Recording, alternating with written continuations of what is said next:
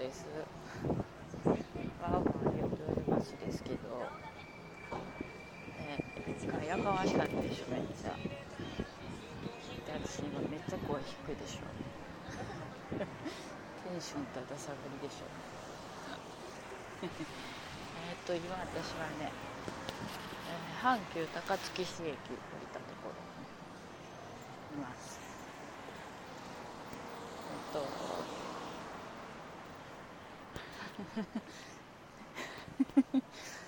ちょっとびっくりするくらいやる気がない雰囲気の声で申し訳ないんですけどね。ちょっと予定があって来たんですけど予定用事があって。なんですけどね。1時間早く着いてしまいました。なので仕方がないから仕方がないってことじゃないけどさすがに1時間ねちょっとじっととくのもありかなと思ってちょっと気分紛らわした方がいいなと思ってちょっと歩いてみようかなっていう感じで歩き始めたんですよ。えっと高槻市といえばですけど高槻市といえばキリシタン大の高山右近でしょはい、だからだからだからでまた高山右近ですあとあとハニタンなハニタンハニタンそうハニタンっていうゆるキャラがねいるみたいですはいと思うんですけどそのやっぱりでしょ富士山ライブにまつわる感じのこととかいろいろあるんじゃないんですか私だからさっき、えっとまあ、高槻市駅で降りたのも2回目なんですけど電車阪急で。えっと散歩道みたいなのが整備されてるっていうのは知って分かったんです。歴史担保コース西国街道コースなんとかコースみたいな感じ。なんで一番、まあ、体に無理のない感じのことをしようかなと思って。今歩いてるんですけど今日結構暑いんだから絶対帰りしんどいなると思うけどちょっと走ろう。もうえー、おばかんがフラフラで走っとって何してんねんって感じえっとねここはどこですか？はいここはねいまいち。国道171号線のとこまで来ました。ねもうちょっとだけ歩こうか、うん、だって実際の本当の目的のところに行かれへんかったらめっちゃ困るし。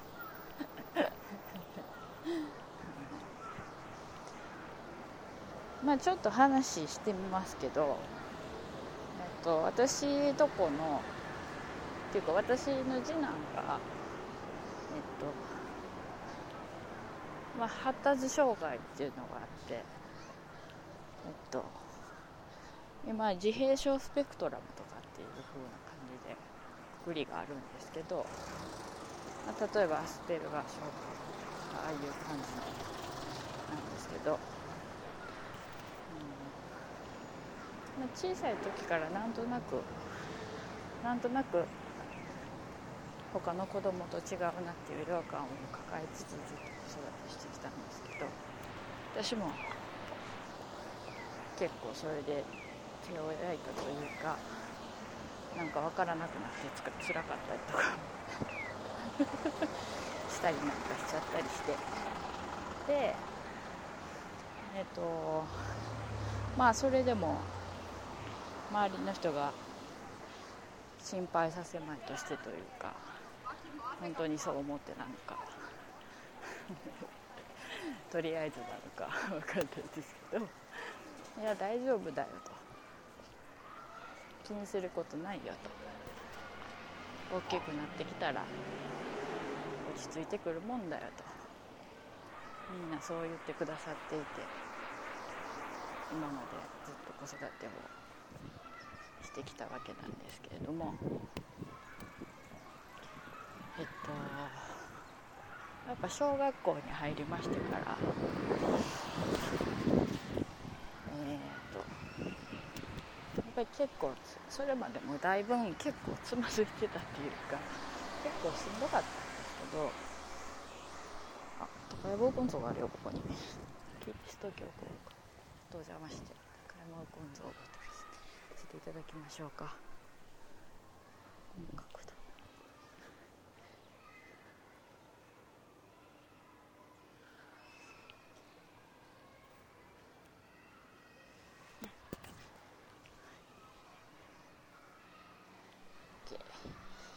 何の話しとった。そうそうそう。ね。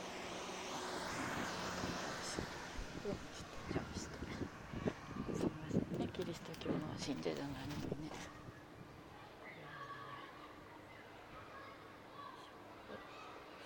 で でじゃないね。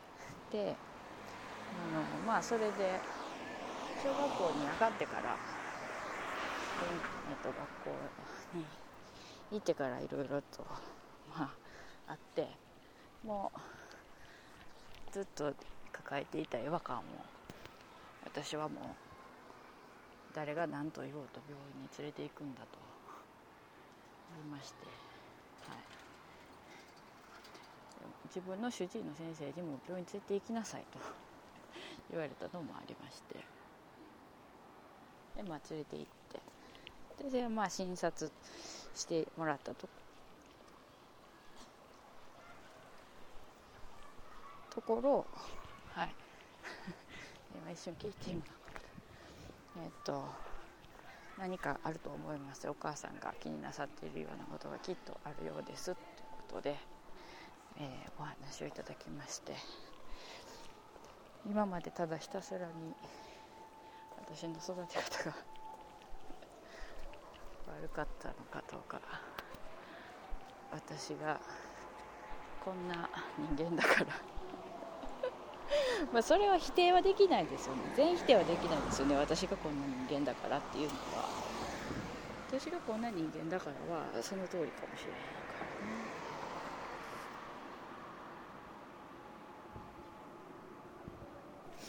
私がこんな人間だからなのかなとか。いろいろ彼を妊娠していた時とか まあそれ以降とかのいろんなことを思い浮かべてはこう何か自分を責めるような感じでいてたわけなんですけどまあそうではなくて彼のまあ、脳神経の発達というかそれ自体に何らかのまあ異常ということはないですけど特性というか私たちいわゆる普通のいろんな物事を見る人たちとは違うものの見方をするような作りがあってその結果の彼の生きにくさみたいなのがあるんですよっていうことを、まあ、先生に言っていただいたわけなんですよね。ここに神社があります。大神社スサノオノミコトって書いてある。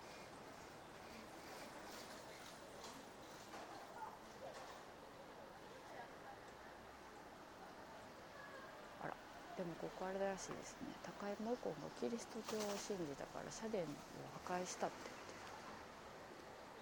知事南を山城の国男山に咲きましたあ男山ね、はい、ちょっとお参りしてみましょう。なんか直してはるわでも。社殿。拝殿。修理中やかここから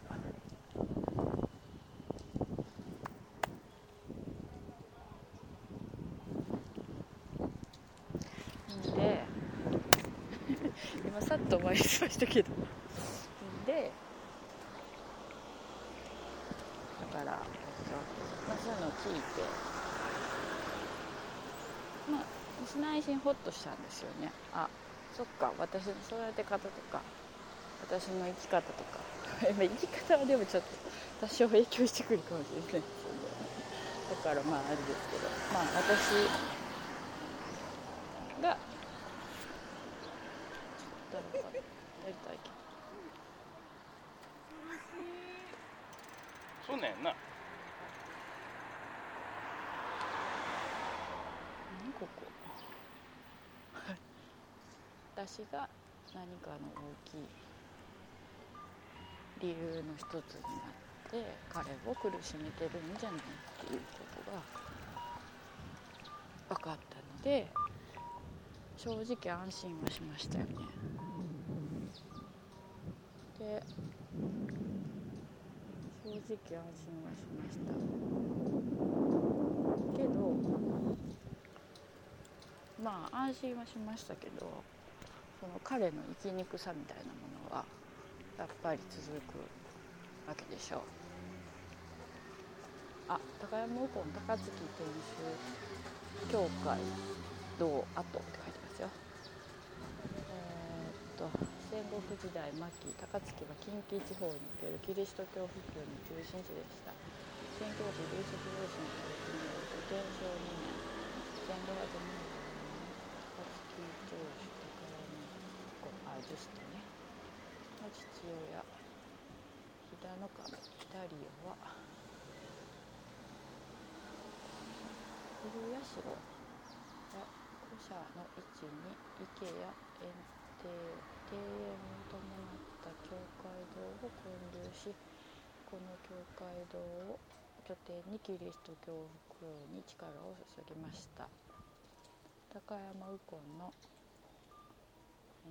名跡天風の後しばらくして古社は元の場所へ復帰したと伝えられているから伝えられていることから当地周辺に教会堂があったと推定されています。平成10年の教育委員会が行った高槻城三の丸跡発掘調査で二人十字架を寸劇した木架を含むキリシタンの墓地が発見され教会堂に付随した墓地の一端が明らかになりました。高槻城市の一角を占める当地は日本におけるキリスト教教の歴史を考える上で重要な地域であることから昭和22年5月大阪の施設に指定されました読みました読みましたじゃあ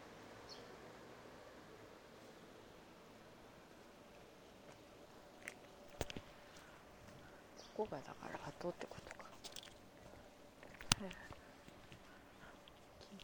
なんか普通の建物が建ってるけど商工会議所跡って書いてる。こっちがお城なわけか。ちょっとこっちへちょっと渡って。ああおかしい僕も立ちあ城内町って書いてあるのだって。高槻城市。高槻城跡か。そこがではい高槻城城市来ましたね。えー、っと。はいはい。へへってこれ今の高槻城のあれを呼んでるんですけどねちょっとね気が切れていますね。高槻道路に残る高槻城の堀跡内堀の端っこに巻いてるとことか。現在地から南に伸びる道路は緩やかに下がっています。東へ進むと城跡歴史館の西側から緩やかな下り坂となっています。これらは江戸時代の高槻城堀の名残で南の道路が内堀跡。左の下東の下り坂が外堀跡です。周辺の発掘調査ではさらに高い高山右近時代の大堀跡も確認されています。現在地。はい。なるほどね。ここはだから城跡歴史館っていうのになってるけどここが後ろのここのとこや。ここのとこ。なるほどね。現在地。なんぼ地図見ても分からへんけどね。うんなるほど。だからこっちの歴史民族資料館。ああ城跡公園っていうのがあるからそっちの方に行けばうん。公平第四連隊青年と高槻城市の日か。もうちょっと行けるな。ちょっと行ってみようか。現在地から。こういうことか。あなんかでも結構人がいてるな。高槻城市の方に。で何の話？そうそうそうそう。で子供の話。で結局そのまあえっといろいろとしんどいことは続くわけですよ。うちのこの息子ね。でまあしんどいことがやっぱり多いからあのまあいろいろ検査っていろんな検査が発達障害児とかにはあるんですけど、まあ、別の普通の病気でもありますけど。ねそれで検査をしてもらっててでもう一回また別のちょっと違う病院大きい病院でちょっと詳しい検査を受けてみたらどうでしょうかって言って言われて。そうするとまた対応の仕方とかが違いますとか違うと思いますよっていうことだったんでじゃあそれでお願いしますって言って申し込んでもらって主治医から。から9ヶ月待ったんです9ヶ月待って。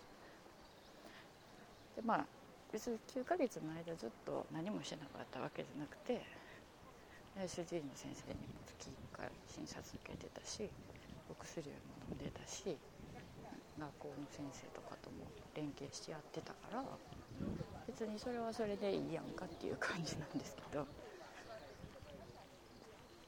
その9ヶ月前に検査申し込んでもらった時のまあ内容とその細かい内容が変わってきてるからちょっと微妙に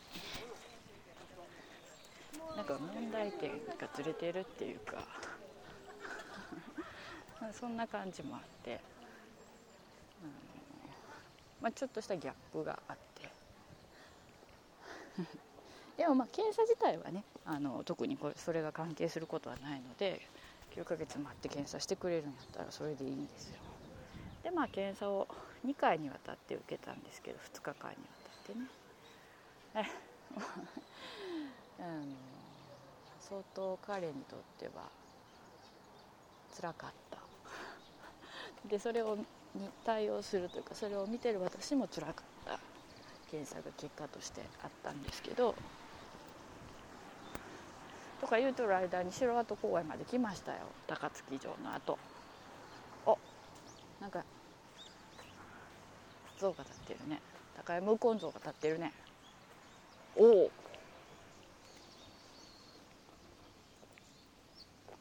立ってるね。立ってるね。高槻右近の像が立ってるよ。そればっかり。さっきから同じことばっかり言っとるわ。ほら。すごいすごい。AR 高槻城って書いてる。あの QR コードをなんとかしていうやつでしょう。ちょっとそれはその暇ないわ。高槻ユコンあるよ。こうしてこうして撮ろうか写真。高槻ユコン。はい。国外追放されますからね。1614年に。でマニラで病死。マニラ到着後約40日後のことであったって書いてますね。はい。荒木村重。はいはい。いろいろありますね、うん、山崎の合戦で秀吉に仕えたと、はい、千利休のあの弟子というかあれだったでしょ？でもそうです書いてあるわ。南の坊と称していました。キリシタン大名としての婚は天正2年城のそばに壮麗な教会堂を建てキリスト教の伝道に努めました。当時2万5千人の領民のうち1万8千人かっこ約72%がキリシタンになったと言われています。秀吉がバテレン追放令を発した時右近は改宗を拒否し領地を没収されています。禁教令を出した徳川幕府により慶長19年1614年10月国外通報を受けました。マニラ到着後40日ほどで熱病に侵され慶長20年2月5日に亡くなっています。なるほど。波乱に満ちた生涯という感じがしますね。だからねここの高山右近のっていうか高槻のこの山の奥の方にですねあの隠れキリシタンの里みたいなのがあってそこからあの昔伝わったあの有名なあのキリスキリスキリストザビエルのやつとかなんかそんなんが見つかったりとかもしてるんでで隠れキリシタン遺物資料館っていうのがあってそこにね行ったことあるんですけど。そこのあの遺物をずっと隠して持ってはった方こっち行けるのか。が、えー、と管理してはる。ちっちゃい資料館みたいなのがあって。はい。あの空いてるかどうか確認していかないと閉まってる時もあるみたいなんですけどね。すごい山の中なんですけど大阪に越してきてすぐに行ってみたいなと思って行ったんですけどね。城跡池があるかか亀亀がいてる亀が。あっちは公園になってるみたいな。今ぐるーっと歩いてますよ。国有林。こんなところにも。セイタカアワダチソウが。外来種が。この石垣は復興したやつなのかな。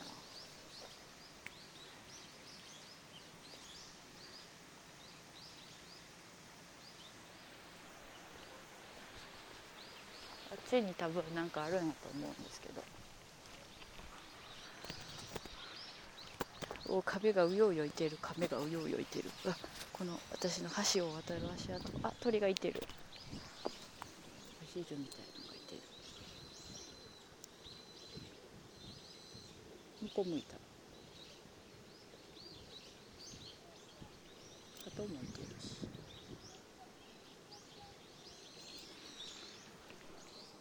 わあ鯉もいるよ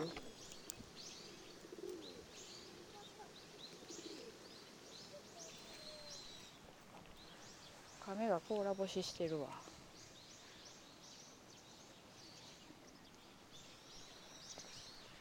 静かでええー、とこやな。金木犀の匂いもするし。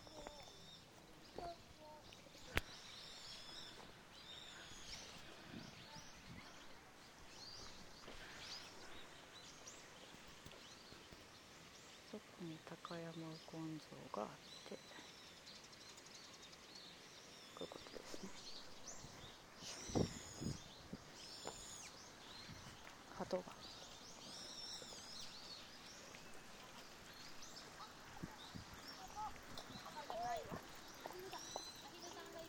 ここが水なんだ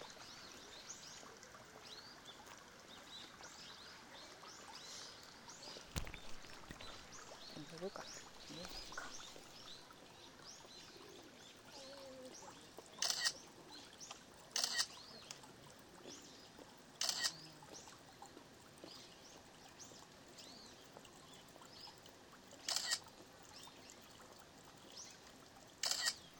iPhone7 プラスで撮影。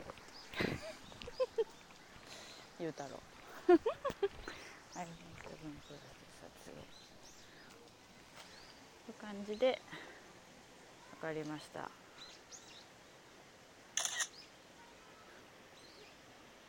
山根性があり。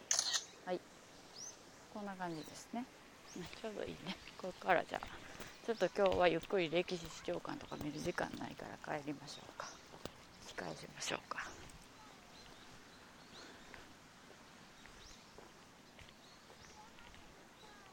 あほんで何の話やったっけ？何の話？そうそうそうそうそう。であのー、検査をそれで受けたと。2日間にわたってね。で その結果を、まあ、聞きに来てるんですけど今日。でまあちょっと予定の予約の時間7時間半。違う1時間早く着いたからまあブラブラしてるっていう話なんですけどね。結構ねだから2回目なんですよ今日。こう1回2回検査を受けたうちの1回目の検査の結果はもう先週聞いてるんです。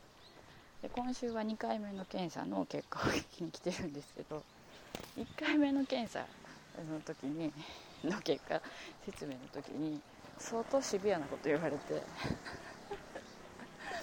あの私もその分かってましたよ。分かってましたよっていうのはおかしいけどいやあのそんなに甘いもんじゃないってことはもう今までの彼の何て言うの彼と接してきた時間がもう10年近くあるんだからそういうこととか考えてそれは分かってますよ。で今までしんどかったこととか辛いこともあってで結構それであの私自身も勉強したっていうかいろんなことこう考えもしたしいろんな人相談に乗ってもらって力にもなってもらってとかそういうのもあり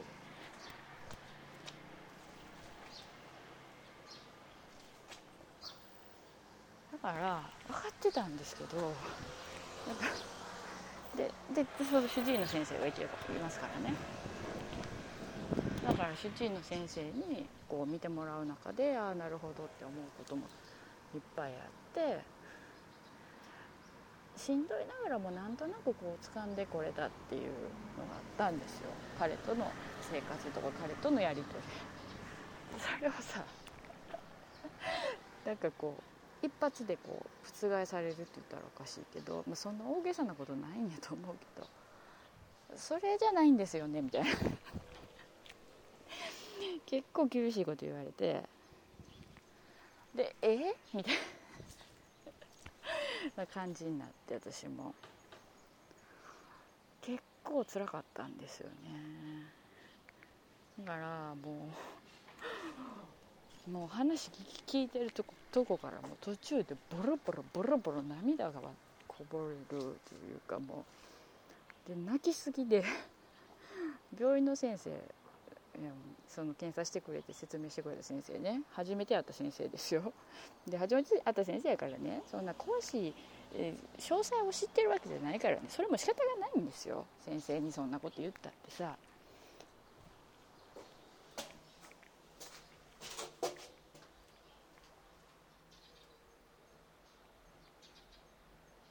だけどさ。さすがにちょっとへこんだんですよね私も。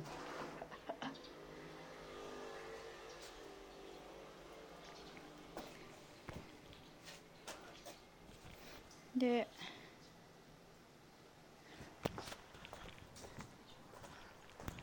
もうもうちょっと半ば嫌になるっていうか。うん。んまつらかって。たった30分ぐらいの説明を受けただけなんですけどね。でもまああのまた次回もう一個の検査の説明もあるからみたいなこの辺でみたいな。感じもあって。でまああのもうあまりにもこう泣いておえつして。うーってなってたから。あのちょっとあの待合室というかそこでお母さん休んで帰った方がいいですよって言われて。ぐらいないということなんですけど。そんなこんながありましてね。もう打ちひしがれてた。んですその後あのかかりつけの、まあ、毎月来てもらっている先生ずっと今までの経過もご存知の先生の診察があったから、まあ、先生にいろいろこう検査結果が出てこういう風な話でしたとかなんかそんな感じのこと言うて。で私としてはもうどうしたらいいのかちょっと分からなくなりましたって検査結果を聞いてね今までしてたことが。全部彼にとって間違いだったとしたら 間違いだったことはないと思うんですよ。だって主治医の先生に聞いてさやってるんやから。説明こういう場合はこうでこういう場合はこうなんですって。聞きながらやってたんやからその先生が言ってることは聞いてるんやから100%間違いやったとは思わへんけどお母さんそうじゃないよってそれじゃダメなんですよって。それじゃダメとは言わんかったかもしれへん。それそのやり方は違います。もっとこうしてくださいってことがあまりでもこう衝撃的だったから。もし今までやってきたことが彼にとって間違っているというか不適切だったとしたらそれまでの何て言うんですか私がその病院に連れて行くまでに彼をその私なりの家族なりの対応の仕方でやってきたその年月約7年間ですか。とかそこから病院にかかって先生の意見を聞きながらやってきた歳月。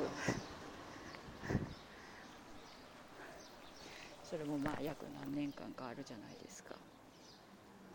でもそれももしかしたら無駄な時間だったのかと。で何が辛いっていうのは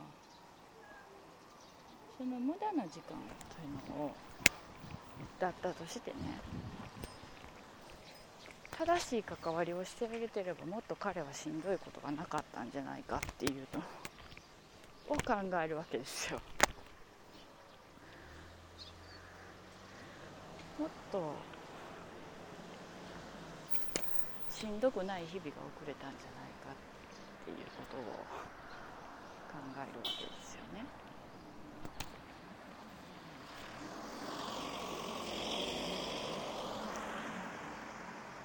そうするとそれがだいぶきつかったです。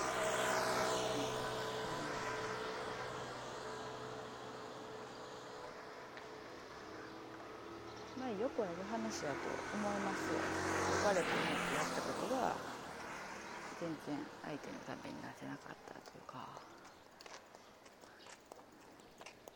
か。えって迷惑だったとか。そういう話ってまあよくある話ですよね。だからまあその中の一つだったっていうこともあるんだと思うんですけど。そうじゃなくて何て言うのかな。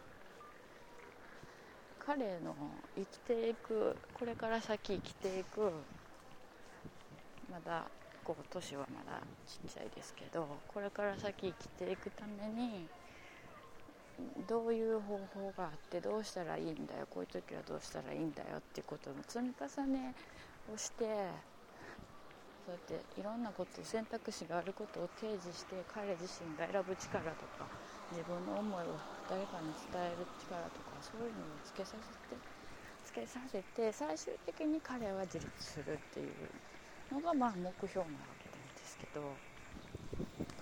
反対向なんですけど。えでもこっちでもいいかな。こっちから行こうかなんですけど。結局それだけの時間間違った方法を教え込んでたんだとしたらなんか回り道させたというか、うん、なんか。なんかそれがきついなと思って。思ってたんですけど、まあ、結局その、まあ、なな話がもうちょっと前後して分かりにくいしあれですけど、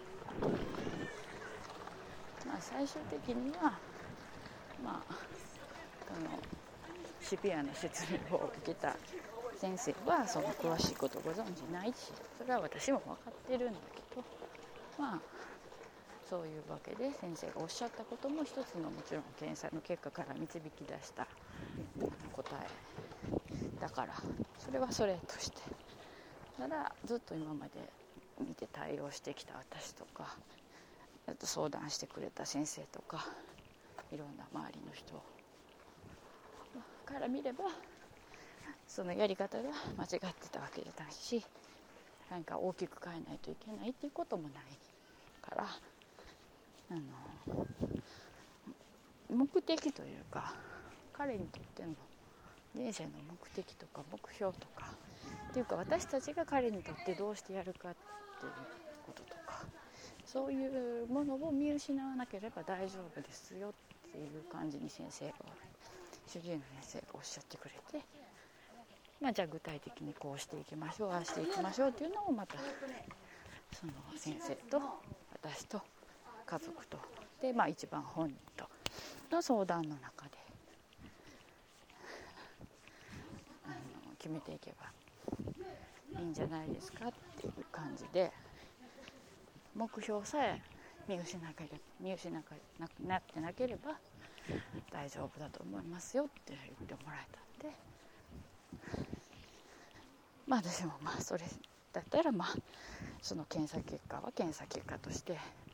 だからあまりにも落ち込みすぎてなんで1回しかっていうかその先生は検査自体もしてないんですよ。検査してくれたのは女の検査の先生だったんでその先生見てないその先生が見た結果を分析してこう話してくれてるんですけどなんでそんな本人に一回も会うてない先生にそんでこ今までこんなことあってあんなことあってその時はこういうふうに対応しましょうって。こっちもさ血へど吐くようなぐらい辛かったのにさそんなことさ初めて会った先生になんでそんなこと言わなあかんねんって思って なんやねんと思ったんやけどでもそれはまああの仕方がないですねそれね。そうやって検査が長いこと待ってでもっていうかもっと待ってる人だっているし検査が受けられない人だっているかもしれないけど9ヶ月待って詳しい検査が受けられてその結果を、まあ、客観的に見てくれる伝えてくれる人がいてっていうのが一つ、まあ、そういう機会が与えてもらえたからそれはそれとしてちゃんと受け止めて受け入れて確かに先生がおっしゃることに間違いはなかったんですよね。その通りだなって思うことあったから。それはそれではい。とまあ聞いて。でそれを参考にしながらえっとまた毎日これからの日々どうやっていくかを考えるっていう。まあその一つの手だったわけなんですけどくれて。え なんかちょっと今だんだんまた酸欠になってきたからさ。歩きながら喋ってるから。ちょっと変になってきた言ってることが。だけどまあそれはそれとして受け止めて。ちょっともうねだから翌日もうねなんかねずっと泣いてたんですその検査聞いた日。朝の10時半からずっと泣き通し。夕方夜まで。でもうなんかしたら涙が出るみたいな感じで。何にもしてないのに涙が出るみたいな感じになってきてて。で次の日私ちょっと予定あったんですけどとてもじゃないけど何にもしてないの勝手に涙が出てくるから 無理無理ってなってその日は一日お休みもらってで,、うん、で家にいたら家にいたらまだ辛いから一人で考えるからさ その日はねバー電車に乗ってね下鴨神社行きました。その話はまあまた別でするわ。はい。というわけでね高槻城からずっと歩いて城北通りっていう商店街のとこまでまた戻ってきました。一周した感じかな。なんかいい感じの路地がある。いい感じの路地。うん、いい感じの路地。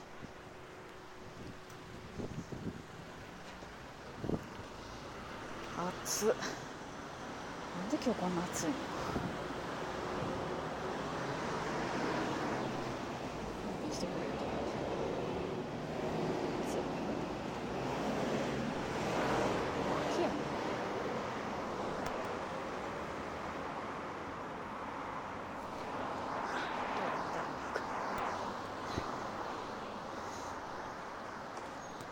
えどどこまで話してるあそうそう城北道まず帰ってきたってこと。でもうちょっとで阪急でまた電車のとこ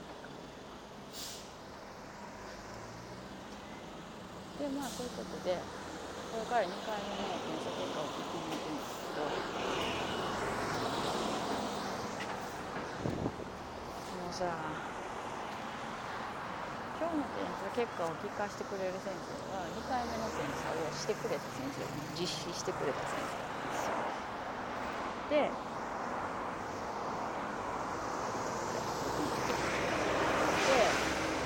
2回目の検査ね実際にした時にお母さんとちょっと話聞かせてくださいって言われて私とちょっと話してるんです。よで今の状態どんな感じですかでこれからこういうとかこういう時はこうしてとかって言ってたんですけどその時にもダメ出しされてるんですで今からはそのダメ出ししてきた先生っていうかダメ出ししてきたというかダメ出し的なアドバイスをしてくれた。言い方が難しいけどそういう先生やからもう憂鬱でしゃあない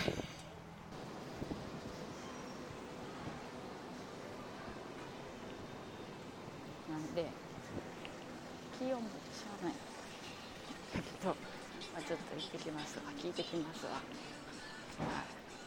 もう帰りは泣いてるかもしれないけど。はい。じゃあちょっと行ってきます。全然あの街のリポートできてはい。行ってきますから。気合い入れて。中の人検査結果はね聞いてきましたよ大丈夫？泣いてないから。大丈夫です。泣くほどのことはないほどのことはないという。か今回はちょっと何て言うんですかあのポイントを絞絞ってる検査だから泣くことなかった大丈夫でした、はい、ただそのものすごい疲れた。なんかもうぐったりしたあ歩いたからかそういう問題ちゃうやろ。なんか知らんけどで前回めっちゃなんかダメ出しされたけどちゃんと今回は、はい、素直に話聞きました。大丈夫だったすみません疲れたよ思わず自分にご褒美って言いたくなるぐら。い好きな言葉は愛情です。情熱です。好きな言葉は自分にご褒美ですって言いたいわ大きい声で言いたいわそんなことそんなことはどうでもいいんですよはいでもまあ無事にねね自分のいつものルーティン帰ってきましたからあとねでもほんまなんかどっと疲れた気がするななんやろうやっぱ気持ち的にかな審査結果の方もやっぱり私分析結果みたいになってた。また帰って読みます、うん、でもねまあなんやろな。なんて言うたおかしい。なんて言うんやろな。なんて言うんかな。前にね先生に言われたんですけど例えば自分が少数派であるということを意識してそれと反対というか、まあ、別のところに数派っていう人たちがいるっていうことを知っておくというか、まあ、まあ、自然と何事でもそうですけど分かれるじゃないですか。多数派と少数派それは、まあ、前も言いましたけど言ったかもしれないですけど普通とか普通じゃないとかっていう話と通じるところがあるんですけどどっちがいいとかどっちが悪いとかじゃないんですよね。だからでも普通っていう言葉も使いたくない。から一般的にって言いますけどからそれと同じで多数派と少数派っていうのがいててでそこの何て言うのかな少数派多数派でどっちがいいどっちが悪いっていうのはないじゃないですか。ただ物事を決める時に多数派が優先されたりすることもあってとか。でなんでか知らんけどそれがなんか正しいことになってるのがスタンダードだと言われるってことはある。でもゃあ少数派が悪いのかってそんなことはないことがまあまあよくある話ですよ。だから何が言いたいかというと少数派である自分の別の方には多数派がいて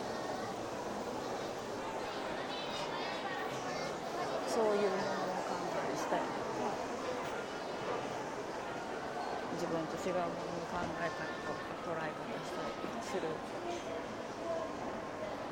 こともある。で反対に多数派の自分たちの向こうには少数派の自分たちがいて 違う少数派の人たちがいてそうなると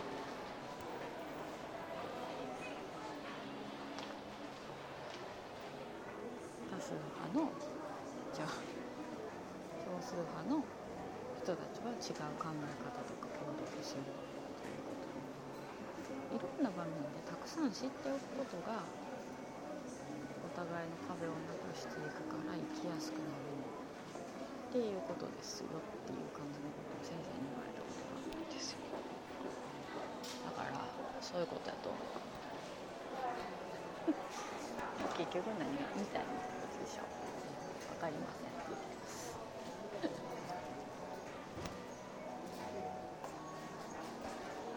ちょっと時間かかるね座ろう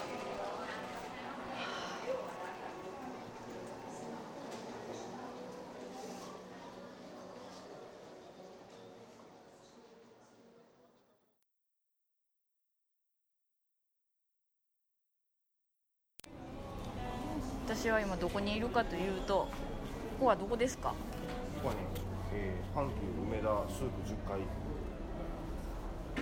阪急梅田10階スープ。ですよ。はい、中央街区会期中に配信しないとダメですね。これ撮っといて。会期終わってから配信したらどないどないもなりませんもんね。ちょっと言うときましょう。今日ちょっと言っときましょう。まずまず会期を。えーとはいえーと10月19日水曜日から10月25日火曜日ただし最終日は午後5時終了です。というわけでね来てますよ。いつもの。はい。今回はねえっと前よりもめっちゃ広いです。スペースが。三前のお店の作りの3軒分ぐらいあるんじゃないですか。ね優に。優に3軒分ぐらいありますよ4800ミリ4800 4800ミリの4800ミリだそうですよ一番ピンとこない数字。ね 今チラチラと声が聞こえてるのは雅子ドットのお洋服のお店の、えー、とご主人の方です。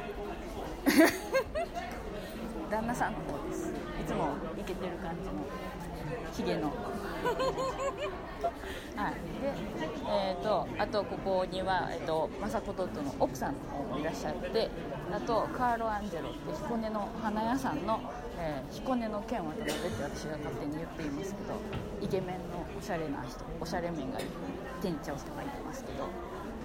でここの会場ですけど今全然何も伝わってないと思いますけどめっちゃ花がいっぱい。花がいっぱいって言ってもこれ多分ドライフラワーなんですよ。からわエアプランツにぶつかっとったわ。でもすごいねリースとかもいっぱいあるんですよ。でね私が前回買ったって言ってたあのガラスドームがねもうまたねようけことあるんですよこれ。あやばいこれまた絵と絵がありますよ。うさぎとか鹿とかの。前前のよりまたちょっと違う。あクマとかも。なんかあれなんじゃないですかねこれ。あのガラスドームってあのドライフラワーのアレンジメントしたやつの中にあのイラストレーターの川村淳平さんの絵をはめ込ん絵の動物とかがこうはまり込んでてでうまくこう一つの世界を作り上げてるってやつですけど多分これ多分絵の縮尺とか前回に比べてきちんと合わせはったんちゃいますかね。今ここで見るだけでも2 4ロハと121416182020個ぐらいあるんちゃいますか。で外のキャビネットにも入ってたしでめっちゃ大きいやつもありますからね。これは立派ですよ。どっかお店とかに飾ったらいいと思う。ちっちゃいやつ1万2000円とかね。なんかすごい角の生き物とかなんかシーラカンスみたいなやつとか。めっちゃいっぱいありますよ。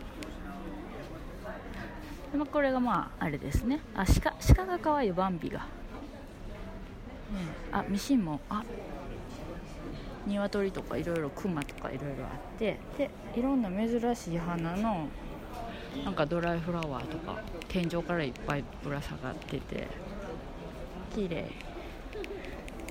んであと雅子ドットさんとカール・アンジェロさんの花をいけるウォールポケットみたいなやつ。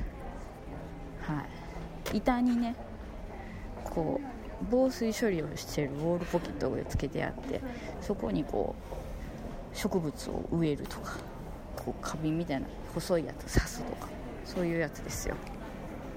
が並んでてそしてあまさこくんさんが立ってる。私がずっと喋ってるのを見てるわ。まさこさんが今日エアプランツが胸元に。可愛いのがままさこさんがいます。まさこさんがこう作ってるここにカバン。そしてそっちに服。そう。このカバンリュックサックとかね。これがいいやつですよ。ツーウェイリュック。もうこれを見るちょっと前に自分がツーウェイバッグを買ってしまったということでちょっと非常に残念でしたけどね。あの時も見たんですよ。あの滋賀に行った時も見ました。でいっぱいこと新しいお洋服がありますよ。ほらシャツとか。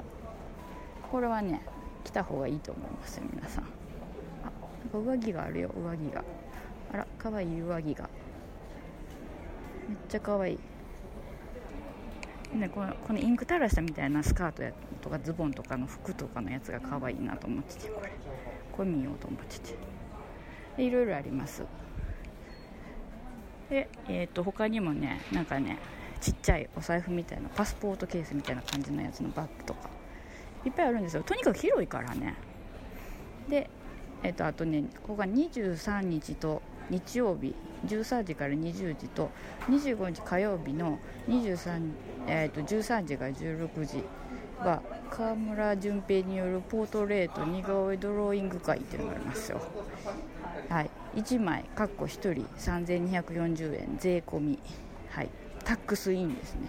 予約受付中って書いてますから来た方がいいと思いますこれ皆さん。すごいミシンもある。箱もある。あなんじゃこれ。ヘビとウサギやん。白ヘビとウサギやん。大丈夫かこれ。対決させてるみたいになってるけどガラスドームこれまず写真撮っておきますんで。あでこの私の持ってるおしゃれベストのフード付きのやつがある。今日はねちょっと暑かったから着てきてないんですよ。だって真夏日やからさ。あれ着とったって死んでまうわ。はい。すごいよ。で隣のブースはえっと埴輪ですから。はい。皆さん見に来た方がいいと思います。これ雅子さんのいつもの作業台ですか？そうです。だって作業台のミシンが来てますよここに。梅田に。彦根からライブで。やってるんですよす。ごい。ボタンつけてますよ。ボタン付けが見れるなんて。梅田スークだけ。雅子ドットカラーでだけみたいな感じですよ。普通につけてるけど実際はもっとすごいつけたりする。ほんまですか？だってもう十分今今すごいこうパシってこう針でこう、ま、的というかこう当たりつけてこうシュッと入れて。今1回刺したように見えるけど実は3回 めっちゃ早かったんですよね。あの北斗の拳の技みたいなやつでね。見えなかった。そう。逆にねスローに見えるから。さすがやな。さすがや。めっちゃゆっくりに見えるけどあれもう10往復ぐらいしてるはずや。めっちゃめっちゃ綺麗。すごいもう自分のボタン付けの技術がいかに拙いかということをなんかまざまざと思い知らされるような 感じですよ。足ね足を必ずつけないとダメですよね。それだけはやってます。あなるほど。そういう風に糸をかけるのか。普通にくるくるっとしてこう根元じゃなくて。こんな。これでも正解なんかわかんないんですよ。えでも雅子さんとこの服全然ボタン取れてないし。あほんまですか？うん。それは嬉しい。ゆるーっともなってないですよ。そういうことはやっぱりそれがいいんじゃないですか。この。時々ボタン付けは私うんじゃない人がやってる場合も、あそうなんですか？そうなんです。へえうんうん。すごい。もそう着きましたうもう1個つきましたよボタンが。可愛いボタンが。早 いやなんて言うんですかね。ものすごく丁寧っていうことが伝わると思うんですよ。このここのこのこの糸のこの裏のとこから見たら。だって私もこんなん縦横無尽になってますもん。ボタンの穴やのに。なんでって。ああ雅子さんが。そうですよね。あでもあれでバシッとこう入れて大体この辺かなって。あサシが出た。サシっていうか定規。大体どれぐらいっていうのが見えるんですね。これでね。めっちゃ綺麗にしてる。あじゃあ玉結びいつの間にしたんやぐらいの勢いですよね。私間違ったな。あれ？間違まったよ。間違ったみたいって言ってるまさかの。あれ？これわざとだと思うんですよね。私がこれ音取ってるからわざとこういうハプニング入れてくれてるんだと思うんですよね。間違えましたね。ねえ。いやいやいやいやいや。こういうこともありますよっていうことですよ。すごい。生の作業が見れるんですよこれ皆さんね。すっげえ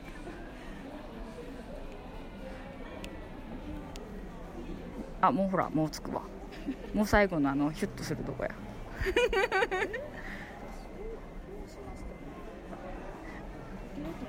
回一回通した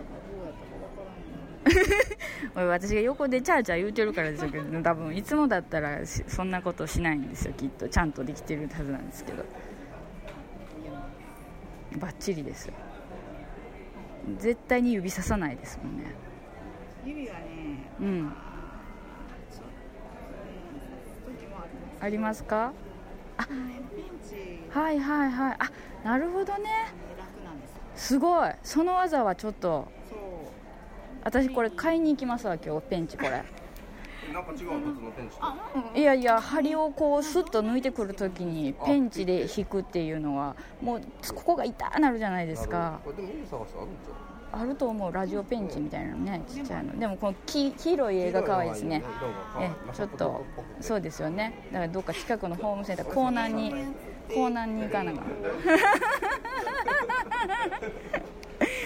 ねすごい。大丈夫。今のが彦根の県渡辺さんの声ですから皆さん。はい。ええ。超超気さ今日はグリーンのあれ上着にブルーのズボンで。もう靴がこれ見てくださいこのいや自分もくっそおしゃれな靴。そうおしゃれな こっちの方がいいち違いますよ。いやいやこんなことないですよこれ。もいうやすっごい靴ですよ。めっちゃ可愛いですよこれ。いつもここに来るとおしゃれ空間やから私いやいやいやいやいやにおっしゃいますやら。もうかける3でしょ。0かける3で無限みたいなとこになってると思いますきっと。いやいやいやいやもう何もないところから無限にこう生まれてきてますね。えわかります。私はわかりますよ。やっぱり3人よれば文殊の知恵って言うからやっぱり3つ寄ると違うんですよ。って言ってる間にもうまたボタンがついたから。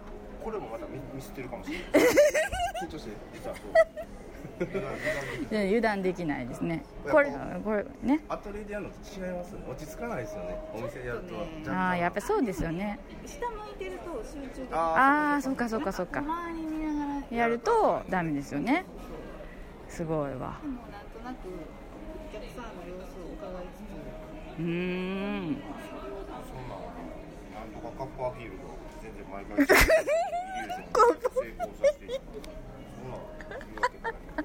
プロとしては。なんとかカッパーフィールドいましたいますいますいます。イリュージョンの人ね。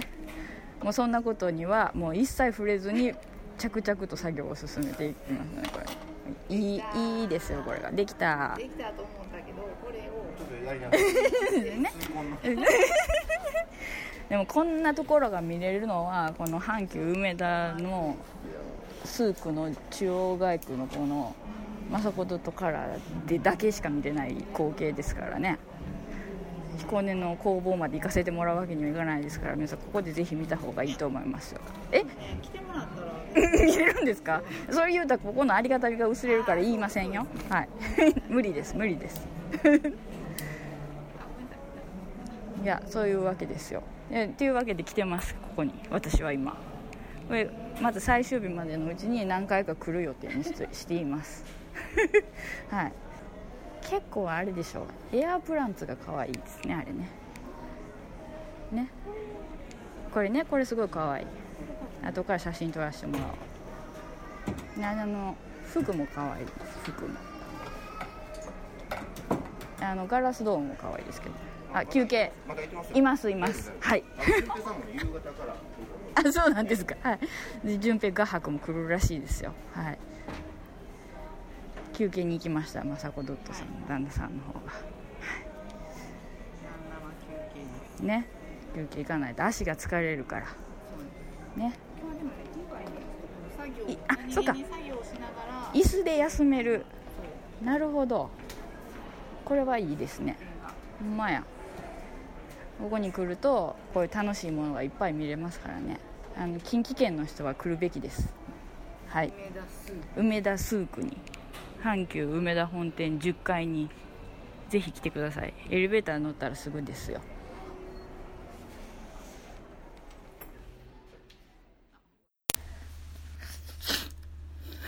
中華です。わわ言うております。です今日はもうその90ということにしましょう。はい。その90ということにしましょうって。はい。まずその89の次の90で、はい、前回えっとちょろっと入れたのが、えー前回ちょろっと入れたっていうかもうこれの前にえっ、とまあ、えー、とまだ何も今予定してないからあれですけど配信したっていうかの付け足したというかあれですけど。あれがえっ、とまあちょっとした旅情編みたいな感じですけど。はい。えっ、とまあ聞いたらもう分かりますよね。はい。高槻市の高槻城の後のところをふーらふーら歩いたっていうやつです。はい。えっ、と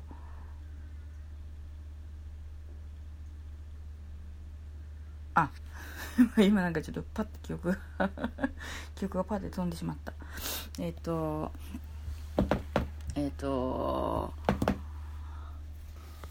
はいえっ、とだから あの時はだからまあ息子のえっ、とあうちの息子はいえーがえーえっ、と高機能高反省発達障害っていうあのきちんとした正式な診断名はそうなんですけどえっ、とまあ自閉症スペクトラムっていうやつの中の一つなんですけどえっ、とそれでえー、と知的な障害はないんですけど広汎性発達障害っていう障害があるっていうことでえっ、とそれを詳しく調べるために、え病院に行ってて、え病院に行っててというか検査を受けに行ったと。専門のねところにね、まあ、ずっとかかってるんですけどね別の専門の先生にはね、はい、そこからの紹介で行ったと。でそこでえっ、とまあこういう感じですよっていうのの説明をまあ受けてきたと。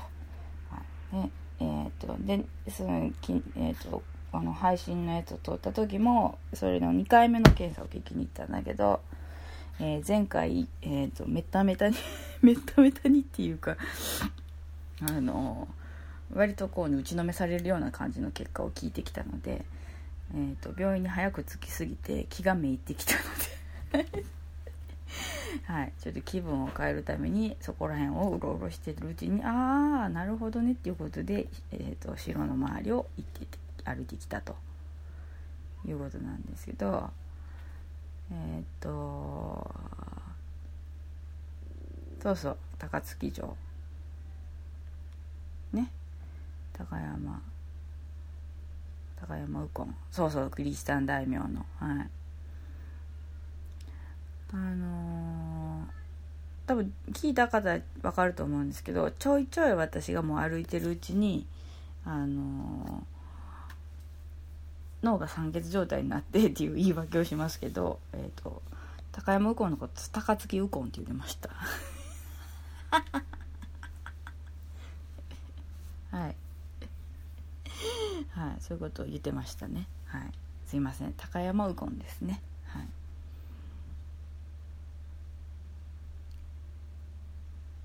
まあなかなか面白かったですよ。さらっと見ただけやったんですけどね。はい。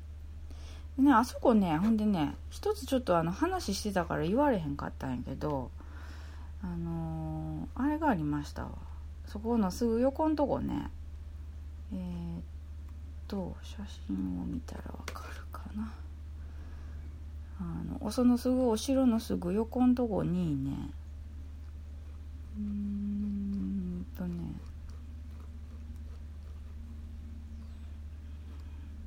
うんとねじゃこれじゃ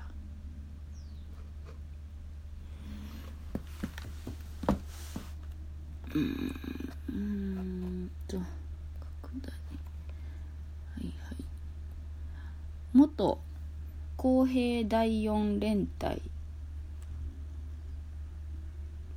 ていうのね。第四連隊。これ連4って思うわこれ4連か。これ難しいんだけどめっちゃ。はい。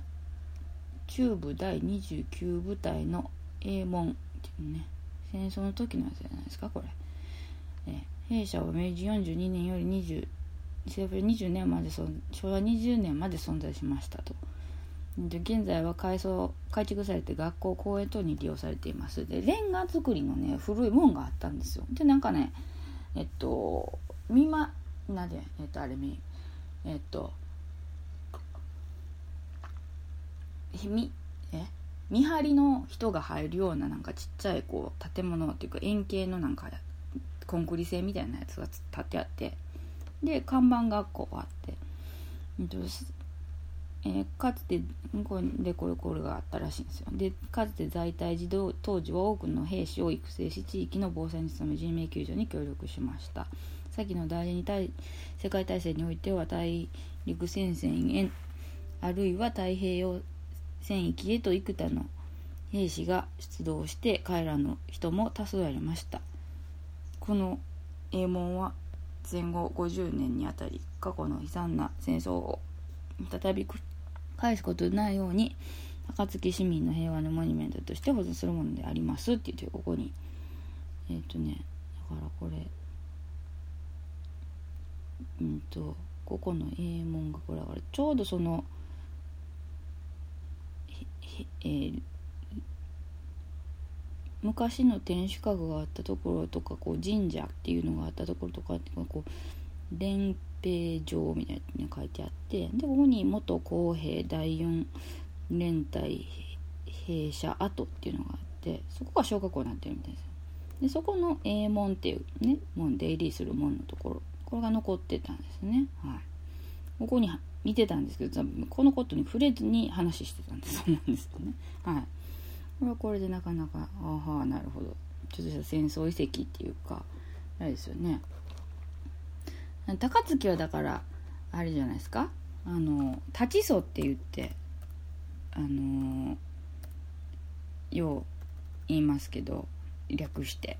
まああのその辺りの人しかっていうかあのあれな人しか知らないかもしれないですけど立ち層いうのがあって高槻地下倉庫やったっけ？ちょっと待ってくださいよ。そうそうそうそう立ち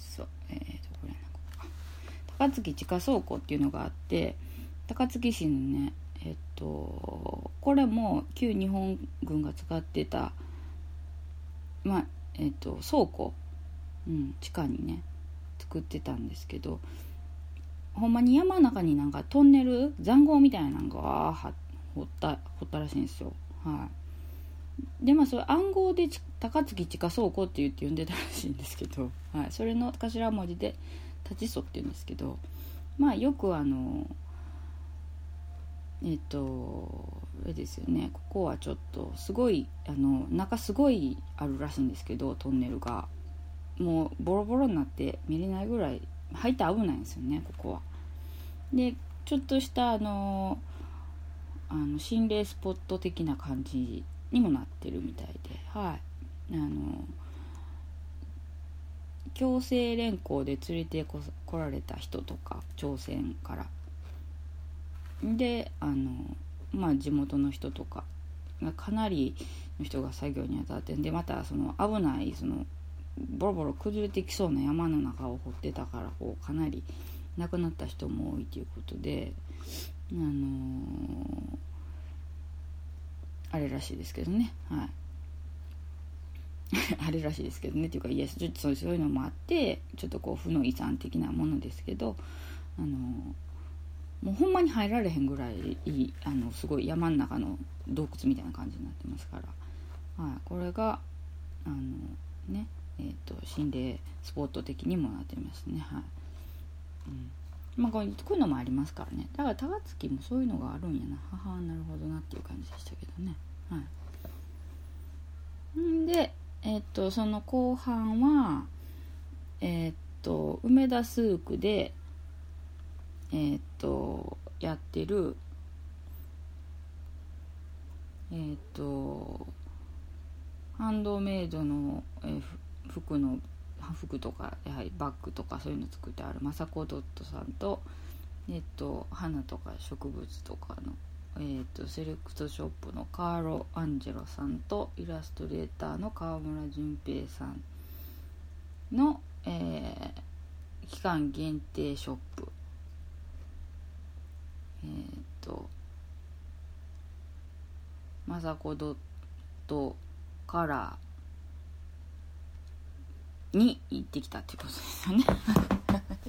はい行ってきました行ってきました。はい。で行ってきてあのその行ってき行って会場で音取ってきたっていうやつを入れたんですけどはい。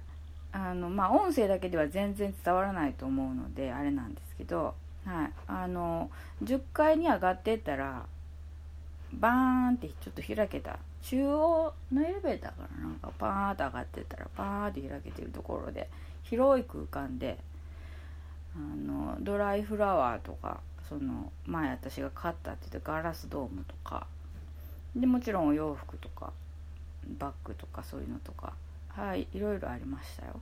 見応えがありましたね。はい。で言ったかもしれないですけどえっ、とイラストレーター川村淳平さんのポートレートかっこ似顔絵ドローイング会、はい、23日日曜日の、えー、1, 時から8時。13時から20時と,、えーと、25日火曜日の13時から16時。はい。30分程度って書いてありましたね、はい、予約をしていかないと予約をしていった方がいい。予約をした方がいいんですよ。なんかすぐ枠が埋まるかもしれないですよあれ。はい。私が昨日行った時点で結構まあまあ埋まってるって埋まってきてるみたいな話言ってたから。えー、っとねどっかにあったと思うけど。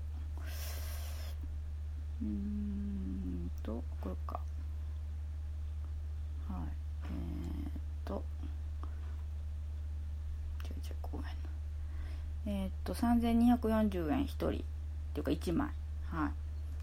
これはねなんかねまあお店に行ってから言ったんでもいいんですけどこの梅田スークの10階の雅子さんのところ雅子ドットからのこのスペースに行って言えばいいんだだしょうけどで でしょうけどなんか電話したんでもいいみたいですよ。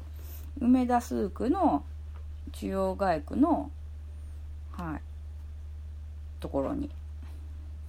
でででるのもちょっとあれですけどねはい。なんかしたらいいみたいですよ。はい。まあ、予約した方がいいんじゃないですかね。スムーズにいけると思います。まあ、それで行ってきたっていうことで、はい。えーと、まさこドットさんのと,、えーと、カージョカカージョやってカーロ・アンジェロの、ね、彦根の県渡辺ことカズさんがねいらして、はい、またややこしい人が来たなっていう感じなんだ のところをねあのいろいろお話ししていただいて優しく、はい、私は癒されて帰ってきたんですけど。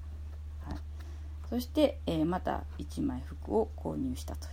これがねあちょっといいいいっすねいいっすねって言ってちょっと試着してみようかなって言って試着したら必ずば割となんか似合うんですよ。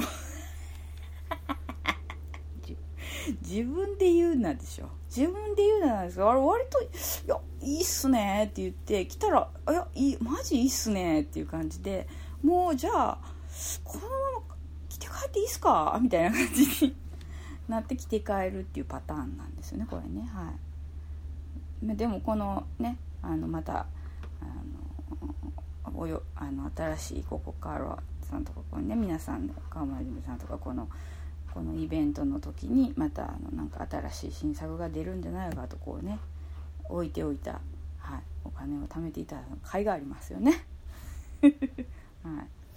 ちょっとほあのねなんかね他にもちょっといろいろね結構なんか今まではちょっとちっちゃいこうスペースやったんですけどそれがボワーって広くなったから結構ね細かいとこまで見てたらあの結構時間がかかるた経つっていうかうん。であの面白くて結構時間経っててはい。そんなちょっと私も予定があったんであの結構早めに借りたんですけどなんじゃかんじゃ言ってさささ言うて書いてさささとはな さささとはなかった。はい。すいません。何言いましたんで結構。はい。けどあのいろいろね見てたら面白くてね。はい。だから他にああれも買って帰ろうって思ってたなんかドライフラワーとかエアプランツとか買って帰ろうと思ってたやつを買い忘れてましたね、はい、だから会期が終わるまでにちょっとまだ行かないといけないんですけどね。はい。オクラのドライフラワーとかありましたよ。はい。オクラあれ。食べるやつ。めっちゃかっこいいなんかとんがったこうやったやつがあって。ああオクラに似とんなと思って見てたんですけどまさかこんなおしゃれ空間にオクラいうことないやろと思って近くに見てみたら「オクラ」って書いてあって「オクラ!」って言ってね「そうやすオクラっすよ」って言ってて。なんか言わんかったらちょっとなんか別のまあ植物みたいな感じです。オクラのドライフラワー。1本400円。はい。これ珍しいなと思ってね。あと食虫植物のこういうなんかこういうやつね。こう壺みたいになったやつ、はい、あれのドライフラワーもあって。なんかすごいあれあれ自体がこう水結構含んでる植物やからドライフラワーするの結構大変なんですよ。って言ってたけどあれもなんかね面白かったんですよ。はい。名前が全然出てきやせんけど。結構ねたくさん買って帰られる人もいてねいてたみたいですけどこれはい。すごいですよ。いっぱいあります。であのウォールポケットのって言ってましたけどそれもいっぱいあるし。はい。でその合間合間にねこうあのお洋服がコラボしたお洋服とか。はい。川村淳平さんの作品とコラボしたやつとかがぷよぷよっと絵とかぴゃっぴゃっと入ってきているっていうかねこの絶妙なアクセントが効いてる感じの。うん。あのその彦根の,、はい、あのカーロ・アンジェロの、はい、カズさんって、はい、彦根のケン渡辺さんがねなんかね言ってはりましたけどいつもの梅田スークとは違った感じにしたかったみたいなこと言ってはりましたね。展示のね雰囲気とか多分そうやと思うんですけど。うん。まあ、でこれちょっとあの見に行くだけでも見に行ったらどうですか？こうお近くの方はね、はい、私会期は言うてました？会期言うてましたか？言うとったかもしれんね。言うとったかもしれんけどもう一回言っておきましょうか。よう間違えとるけんな。写真撮ってなかったっけ？どっかに。いやいや写真撮らんでもこう書いてあるのここに。もうめちゃくちゃでしょ。実はさっきまで寝てたんです。なんかもう疲れてさもうしんどうってさ何がしんどいっていうかえっとね待ってくださいよ。はい。先に言うときます。えっとねはい。阪急梅田本店10階梅田スーク中央街区23番小屋に電話すればいいんですよ。A の予約はね。ポートレートドローイングの予約はここに。あ梅梅田本店に電話して中央街区23番小屋につないでくれ言ったらつないでくれるんちゃいますかね。分からへんけど。はい。でえー、っとこのお店自体のコラボのショップ自体は、えー、25日火曜日までです。最終日は17時までです。金曜と土曜日は21時までやってます。その日以外の日は8時までです。はい。ということでね。えあのお近くで興味がある方は行かれたらどうですか？えぜひどうぞってことでした。えっ、ー、とね。というわけでちょっとした流情編の振り返りは以上です。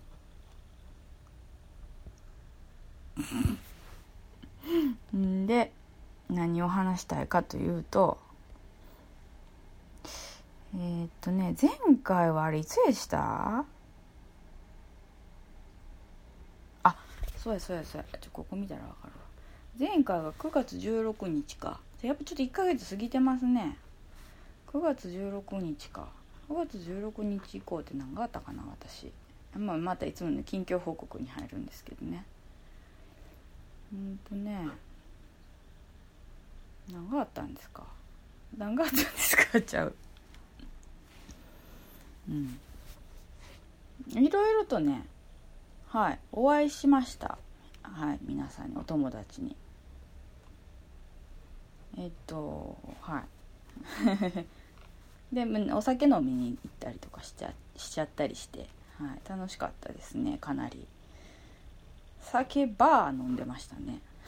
っていうか私がずっとなんか何かあるごとにお酒ばっかり飲んでますけど。うん。ほんとねほらなんか言おうと思ったんやけどな。今全然出てけえせん。あそうそうそうそうそうはいそうそう。大事なこと忘れた言うの。えっとねえっ、ー、とあれはいつだったかな？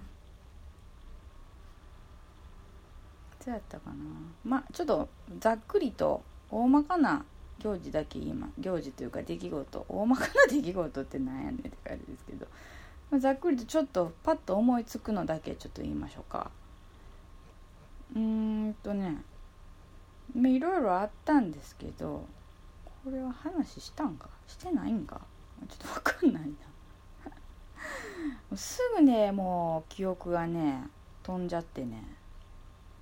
ダメですよ。えっとそうそうそうそうそう。えっとね京都に行ったんですまた。久しぶりに。すごい久しぶりやったと思うんですよ。えっとなかなか行く機会がなくて。京都に行きまして。えっとっていうか今一瞬切れたんですけどすいません。っていうかイヤホンで何の話してた。そうそうそうそう。んで京都行ってちょうど西本願寺の花灯明っていうのやっててあのー、今までそんなん多分してないんですけどね。えっ、と多分門主さんが変わったからなんかやってるんちゃうかなと思うんですよ。はい。えっ、ー、とね。えっ、ー、とそうそうそうそうこれこれ。えっ、ー、とに第25代千女門主の伝統報告法要を記念して世界文化遺産である西本願寺史上初めてのライブドアップを行い夜間特別公開を行いますっていうやつだったんですよ。でこれをあの見てきたんですよあの西本願寺がだから国宝の阿弥陀堂とかあの辺が全部こうライトアップされててなんかちょっとしたプロジェクションマッピング的な感じでこうバービアービロロロってこう。ライトがこうなんですか？赤から黄色青みたいな感じでバーって変わったりとか赤のでシュワーってなったりとかこう。こう模様がこうバーってなったりとかこう。はい。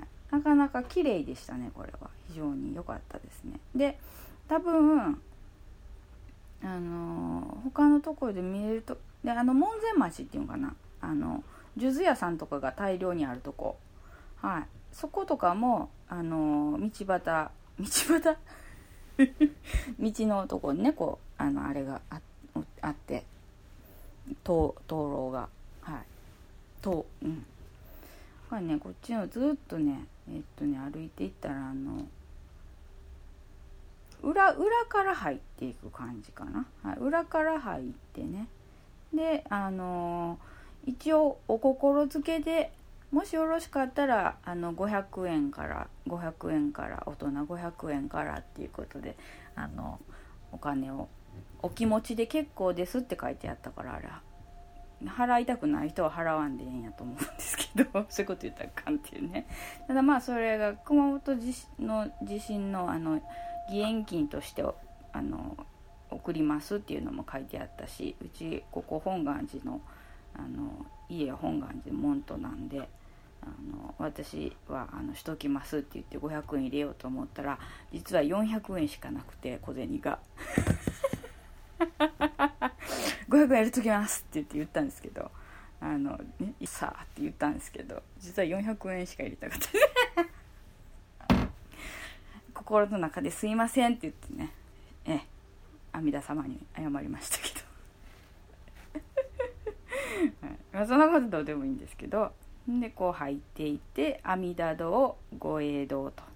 これがまああのいつものあの大きい門のところからバーンと入ってたとこですね。ここがバーッとこう照らされてライトアップしてで大きいイチョウの木があるんですけどそこもバーッと照らされててであの飛雲閣っていうあのちょっとした庭園みたいなのがあるんですけどそこも入れることになってたんでちょっと行ってみましょうかって言って行ってみたらすごい行列でちょっともう無理かなと思って。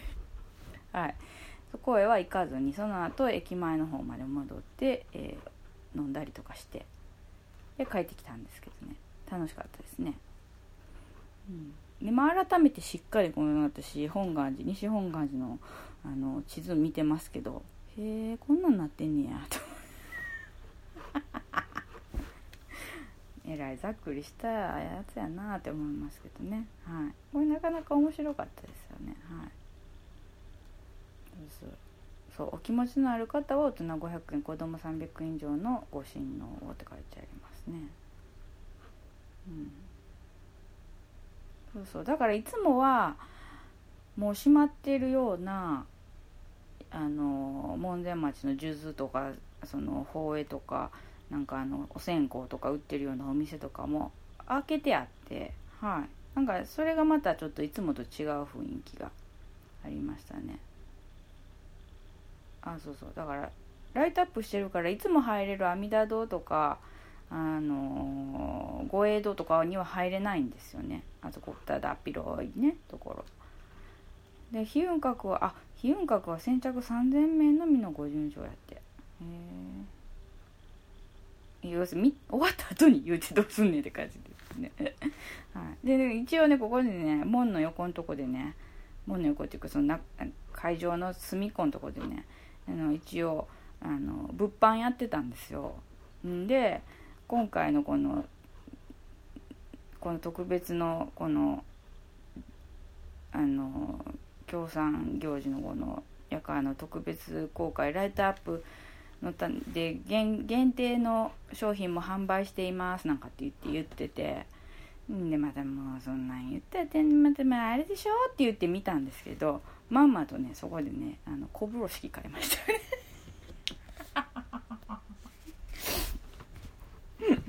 ですよあ売店あるとか言ってあなんか売ってますねとか言ってなんか限定商品も売ってるとか言ってますよとか言ってえあの言ったんですよ。話しててでちょっと見るだけ見てみますわとかなんか言って見てたんですけどまんまと買うたんですよね私。その下の根も乾かぬうちにこう取ったっていうね。はい。で何を買うたかっていうと本願寺経蔵柿右衛門系えー、となんとかかんとかかんとかって書いてるんですけど暖流門の小風呂敷っていうのがあってえー、っとね経蔵って言ってあのお経を収めるところはい。あのー、に一切経っていうのがこう収めてあってでなんかいろいろ偉い人の像とかもこうやるらしいんですけどその胸像の内側に貼られたあのー、何ですか板のうちの板にある暖流門っていうやつらしいんですよ。それのデザインで結構色彩もこう綺麗でっていうやつを小風呂敷にしましたっていうやつで色がね結構4色ぐらいあるんですよ。あったんですよ。これと緑紫焦げ茶赤なんかそんな感じであってうん。これがね書いかかまあそれがあってえっ、ー、とね本願寺経蔵内部に張り巡らされた陶板は陶陶板やからその陶器の板か。がは、まあ、貼ってあるんでしょうね。はい。伊万里の有田有田焼柿右衛門系の陶家によるもので、えー、柿右衛門系としては最も初期の作で2種類の竜を描いたものとなっているっていうのでそれをここ風呂敷風呂敷にこうしてあるんですけどね。はいそれをまんまと買いました一つ もう危うく色違いで欲しいなって思うところでした えー、そんなに言ってってねとかって言って言いながらまんまと買ってるっていうもう本当にもうちょっとねえあの恥ずかしくなりましたよね自分が。はい、でもね竜はねでもちょっと竜モチーフに弱いんですよね大体基本的にね。でもね一応自分の中でこうある程度の竜の絵のあれですよ。ランクというかこの竜はいけてるこの竜はちょっと違うっていうのがあるんでね。それにこうパチッとはまったっていうのがあって。でその色とかもねちょっと良かったんでね。結局買ったんですよね。結局買っちゃってるっていう話ですね、はい、ちょっと笑いましたね。自分で自分を笑いましたよね。はい、はい、そんなこんながありまして。でねその後もう一回京都に行ってるんです。はい。えっ、とだからねそのあの検査結果を1日1回目の検査結果を聞きに行ってあのまあ打ちのめされて。はい。で帰まあでまあいねあのでまあ、いつもの主治医の先生の話も聞いて一応落ち着いたんですけど気分気分気も気持ちというかあ今これからの対応も大丈夫やって思ってなんなんとかなしに落ち着いて帰ってきたんですけどあのもうねさすがに結構ショックやったみたいで自分でね。気が付いたら涙が出るっていう。なんかもうねどうせでもこの10月の初めぐらいから11月ってこうちょっと気分が不安定になりがちなのにもう相当結構答えてたみたいで自分では。もうその一日でも話主治医の先生とも話したしもう大丈夫と思ってたんやけどなんかもうねふと気が付いたら涙が出るみたいな感じになってて。弱い。弱い。ストレス耐性がない。で結局ねもうねもうで次の日私ちょっと出ないといけなかったんですけどこれ言ったね多分。旅長で言ってたけど。あのー、予定があったんですけどもうとてもじゃないけどこうん何も何も考えずというかもう自然に涙が急にブワーって出てくるからとてもじゃないけど人に会えられへん会われへんと思って。でもなんか泣きすぎてなんかもう目が遮光器道具みたいな感じだね。晴れてさ。はい。もうこ無理やと思って。でもう精神的にもちょっと無理やと思ってちょっと悪いけどっていうのでちょっと事情を話してキャンセルさせてもらって。ででも家にいてたらもうなんかまた家の中でふつふつふつってずっと考えるからもうちょっと外出かけようと思ってバー出て。でもとりあえず電車乗ってどっかどっか行こう思って。ほんで気が付いたらあの淀屋橋の駅。違う本当はね新大阪で降りようと思ったんですよ。ならぼーっとしてるからもうなんか頭痛いし泣きすぎて。ガンガンガンガンするから。で気が付いたら新大阪で降りようと思ってるの乗り過ごして乗り過ごしてっていうか行き過ぎててあっって思って。で別に梅田で降りてもよかったんですけどもう梅田ももうなんか椅子座ってて立ち上がるしんどくなってて。そんなんでよう行くなでしょ。やけど。ほんで気が付いたら淀屋橋やあ淀屋橋やと思って淀屋橋で降りてでもお京阪に乗ればいいわっておお京阪に乗ってやろうと思ってさ。んで京阪でなんかもう遠くまで行ってやろうと思ったんですけどあのちょっと時間的に無理かと思って。なんか大津とかあっちの方とかまで行ってやろうって最初思ってたんですけど京阪で行くのにちょっと時間かかるわと思ってて。だから、えっと、とりあえず出町柳まで乗るわと思って特急で。じ違う準急に乗ったんじゃん。え特急？特急乗ったんや。そうそう。で出町柳まで電車でぼーっとして着いてでここ何があんの？って思ったらそうや下鴨神社行こうっていうことですよね。ででふわーって歩いてたんですけど出町柳の駅から下鴨神社って近いんですよめっちゃ。めっちゃ近いんですよ。めっちゃ近いのに通り過ぎとったんですよ。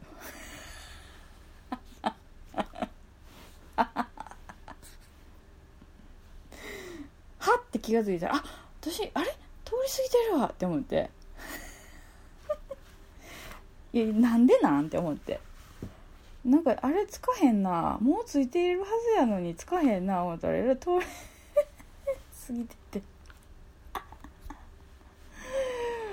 もうあっちゃーってなって。もうなんかあの私もう神社にも嫌われたんかな。みたいな。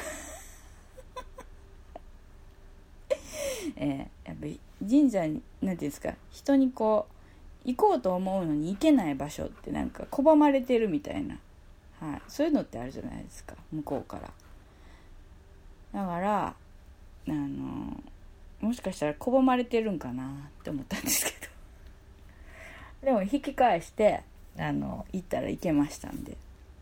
でも全然何の予備知識もなしに行ったんでまず境内の案内図をじーっと見て一体どうしたらいいの私って。思ってじーっと見て。でまあなるほどこういう風に行ったらいいのかみたいな当たりをつけて一番に行ったのが資料。あれ？資料やで。資料どっか置いた。だから河合神社って河合神社。女性を守る美麗の神様。鏡絵馬って言ってこう鏡の手鏡の形した丸い絵馬があるんですけどそこにあのそれを自分の顔に見立てて自分の化粧品とか例えば鉛筆とか色鉛筆とか貸してくれるんですけどね。それで、えっと、願いを込めてお化粧をして奉納するっていうのが、まあ、ここでは有名みたいなんですけど。であと鴨の長明の北条っていうのもここにあるんですけどね。まずここに一番に入ったんですでまあまあお参りしてね。そんな いやもうそんなまあ綺麗にはなりたいけど、まあ、そんなねもう今更高望みしてももう始終に手が届くしなみたいな。私的にね。私的にももうそんな高望みはできませんよという感じでいてたから。まあ普通にお参りしてて。んでえっ、と帰ろうかなと思ってたんですけどその後結局ね気が付いたらねその鏡絵馬を買ってね色鉛筆借りて色塗りしてね奉納してましたね。はい。やっぱりね美しさをいつまでも求めてしまう感じなんじゃないですか。でえっ、とそれで奉納してあんでね。あそこに行ったら私のやつがあると思うんですけどまあそんなすはっきり分かるようにはなってないんですけど。はい。それでね鏡絵馬を奉納してでももみじ橋というのをね渡ってで参道をずっとずっと歩いていってでまあ途中いろいろ周りのねあれを見守っていっていわゆる一般的にこう下鴨神社のって言われるようなところまで行ってはい。そこをお参りしてね。でもう天気良かったんでねあのいろいろこう見てあのみたらし団子のもの元になったっていうやつとか見たりとかはい。ちょっと今資料がないんですよ。だから写真見ながら言ってるんで。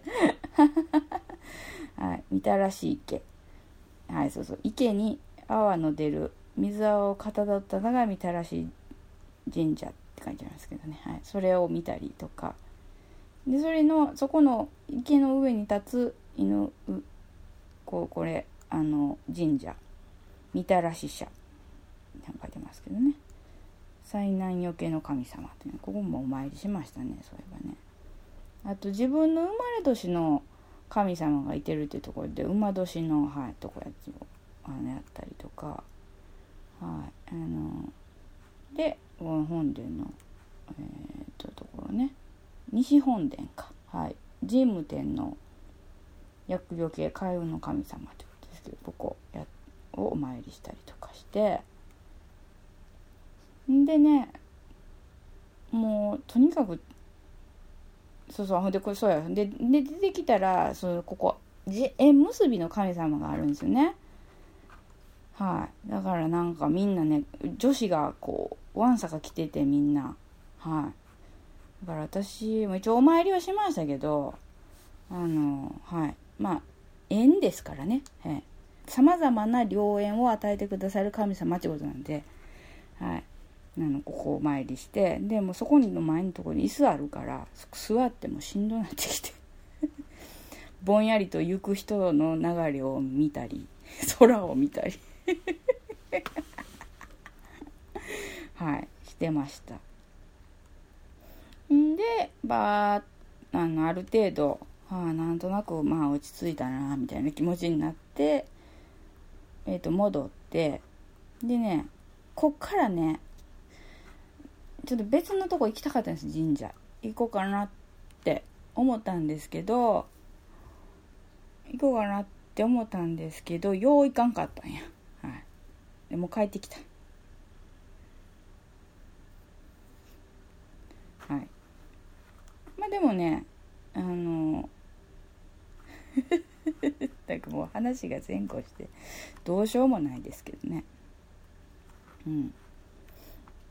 そうそう。やっぱねあのなんかね自然っていいなっていう。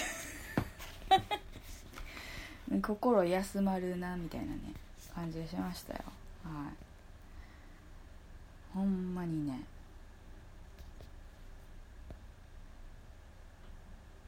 行きの電車でもだって泣きよったもん。気持ち悪い。って感じですよね。はい。その後はねこれといって特にはなかったかな。あえっ、とね黒門市場に初めて行きました大阪の,、はい、あの友達が連れて行ってくれてあの急遽呼び出したんですよ。その次の日次の日その次の次の日やったかな。うんその次の次の次の日やったか忘れた。なんかちょっと間空いた時にちょっとまた家に一人で行ってたらなんかもう気分がもうちょっとめっちゃきそうやったからちょちょっとご飯でも食べに行かへんかって珍しく誘ってはい。でならな黒門市場行くかっていうことになって黒門市場行ってででもね牡蠣食べるって言ってて牡蠣岩あの牡蠣ですよ。海の牡蠣ね、はい、食べるっていう話になって見たらお店のすごい混んでて中国の人とかアジア系のお客さんいっぱいいてはって。でもうあのちょい待つのめんどくさいねっていう話になって。はい。ほんでんじゃ爬虫類カフェ行こうっていう話になって爬虫類カフェがあるんですよ日本橋のとこ。で爬虫類カフェ行こうかって言ったらはちあのすごいいっぱいでであやっぱり混んでてはい。じゃあもう並ぶのあれやし言ってあの近くのタイその付近を歩いてたらタイ料理のお店があってタイ料理屋さんに入って私はもうお腹空いてへんわ言うたら気がつけばっていう話になってで友達はなんかタッパイかなんか頼んだんですよ。でそれちょっとちょうだいって言ってで私はあのーそれちょっともらってビール飲めたらいいわって言って 昼間から。はい。タイのビール。なんですか？チャーンビールっていうの。はい。シンハーじゃなかったよ。あれ飲んで日本。ビールビール。ででパクチー大丈夫っていう話になって私パクチーそういえば食べたことないわと思って。世の中の人みんなパクチー嫌い嫌いって言わはる人多いけど食べたことないわと思って。食べたことないって言って。で結局食べたら大丈夫だって。あいけるいけるってなって。でじゃあビールもう一杯飲むんだったらなんかちゃんと頼めばっていう話になって生春巻き食べたながら、えっと瓶ビールもう一杯飲んでっていう。で帰ってきたっていうね。はい。そういうことしてました。んでまあ今日に至るっていう。他に話題がないんかって。いやあるんですよ。それカープが勝った話とか。ねえしてもいいんですけど。まだこれから日本シリーズが残ってるんでね。はい、ちょっと気持ち的にこう気分切らさないでいきたいなみたいな、はい、黒田引退とかちょっと泣いてみたりもしましたけどそれに関しても。はい。そうそうだから万博公園コスモス祭りがあるから去年ほらあのなんていうんかな。去年やったっけ？あの万博公園でメロンソーダ飲みながらもうそのあのカップルディスってた。時期に来てるみたいなんでそれもしたいなと思うんですけどね。はい。んで今日に至ると。さっきから今日に至るを何回言うた？私。前にさまあええかこの話。まあええかこの話って。言うてもうた。言うてしまいました。まあええかこの話って。はい。まあええかこの話っていう感じです。はい。自分で今考えながらなんかそんな面白い話じゃなかったって思って。はい。すいませんでした。うんね。ダメやね。今日ダメやね。今日ちらっと目にしたあの占いでね今日は自分に正直に直感で生きてみましょうみたいなこと書いてあったんですよ。だからあ分かった。今日はもうほんま直感でまあほぼ毎日直感で生きてるけどよし今日は直感で生きようと思ってやこれやってるけど間違えてるんじゃ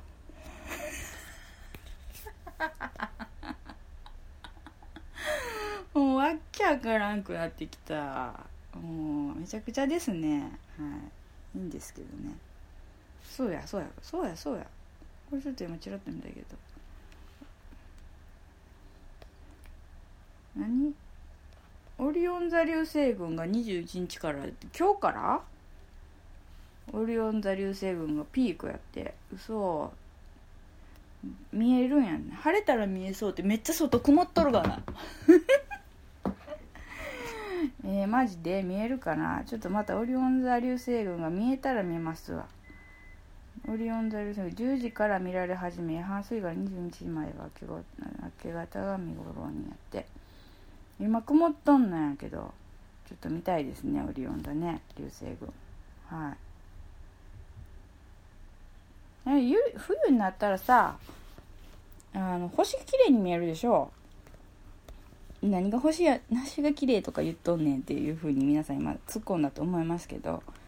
星綺麗に見えるでしょ？私あれ好きやから星見見たいんですよ。ゆっくりじっくり。はい。だかちょっとオリオン座流星群でも見ようかな。はい。今日はオリオン座流星群でも見てみよう。見れたらいいな。曇ってるけどね。はい。もう他はね最近他に今ちょっとなんかな話題ないかなってずっと考えてたんですけどあまりにもその身の回りのでのいろんなことがなんかせわしかったりとかしてなんかもう頭こんがらがって 頭こんがらがってしまってすぐに思い出されへんようになってしまいました。はい。なので今日はこれで終わり。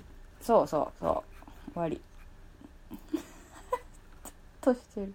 あそういえばねそういえばこれ大事なこと。え、っとそうそう。90回おめでとうございますっていうメールをねあのペロリンさんがくれてましたよ。はい。はい。これちょっと今読めてないんですけどね。はい。くださってました。ほんと90回まで来ましたね。目指せ100回やったらもうあと何回？まあぼちぼちとやりましょうか。というわけでね今日はもうはいこんな感じなんでね終わりにしましょうかね。もうほんとなんなんのあれもなかったね今回。90回なのにね節目なのにね。はい。まあいいんですけどね。いつもの感じでしょ、はい、というわけで直感でやってみました。その90はこれで終わりです。ありがとうございました。次回はもうちょっと内容がある感じにしたいですね。あの私の話が。はい。よろしくお願いします。あの皆さんこれね風邪とかひかないように気をつけてくださいね。朝晩の寒暖差が激しくなってきましたから。はい。気をつけてください。そういうわけでその90はおしまい。ありがとうございました。